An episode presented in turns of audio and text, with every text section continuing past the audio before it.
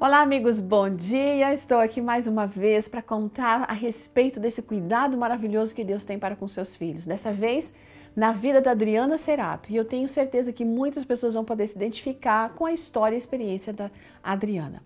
A Adriana é graduada em letras, português e inglês, é pós-graduada em psicopedagogia, português e literatura e também teologia.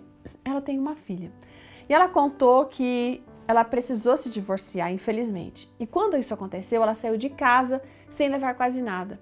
O que se resumia em tudo que ela tinha era um carro financiado, as roupas, livros e computador, nada mais, gente. Ela ficou então um mês na casa de seus pais e aí alugou uma kitnet. Foi um período muito difícil para ela.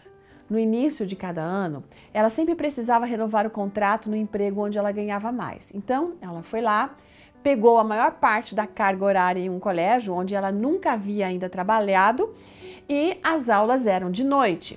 Bom, para a decepção dela, quando ela foi se apresentar lá, levando a sua ordem de serviço naquele colégio, ela descobriu, gente, que o único horário que tinha para ela dar aulas lá era na sexta-feira à noite.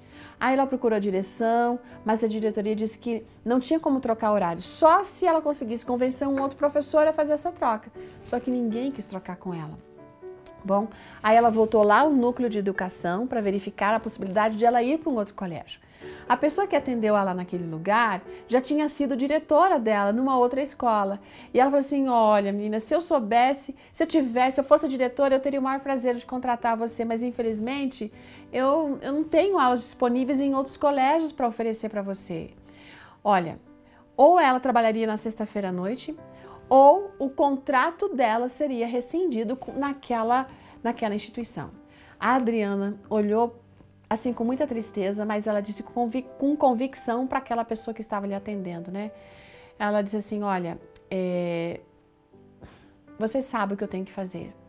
Então ela se retirou, voltou então com o formulário de desistência das aulas, a Adriana assinou e saiu dali triste, mas ao mesmo tempo convicta de que Deus ia fazer alguma coisa. O tempo passou, mas o emprego não vinha. O que ela ganhava na escola, ela cobria as despesas do aluguel. Então ela acabou tendo que vender o carro, gente, para pagar o aluguel e as dívidas que estavam se acumulando. Com o que sobrou, ela comprou uma moto, mesmo sem saber pilotar. Aí um dia, a filha dela brincando perguntou o que, que elas iriam comer naquele dia. Seria pizza ou lasanha? Mas de uma forma irônica, porque realmente não tinha nada no armário. Não tinha nada para comer.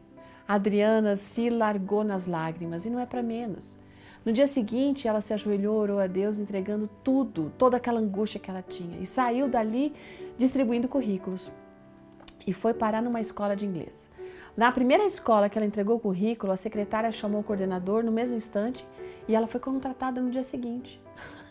Começou a trabalhar naquele curso com apenas quatro aulas por semana, gente. Um ano depois, ela era a professora com maior carga horária daquela escola, sabe? E nunca tinha o seu salário atrasado. Que maravilha! Amigos, nós precisamos começar e terminar sempre o nosso dia com Deus. O Senhor vai enviar os seus anjos para abrir as portas para a nossa vida. Nós precisamos ser leais ao Senhor também, fazer aquilo que sabemos que temos que fazer.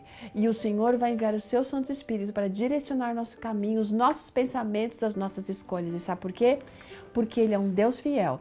E como diz o Salmo 136, sempre na segunda parte de cada verso, o seu amor ou a sua misericórdia duram para sempre. Amém? Ótimo dia, até amanhã. Tchau!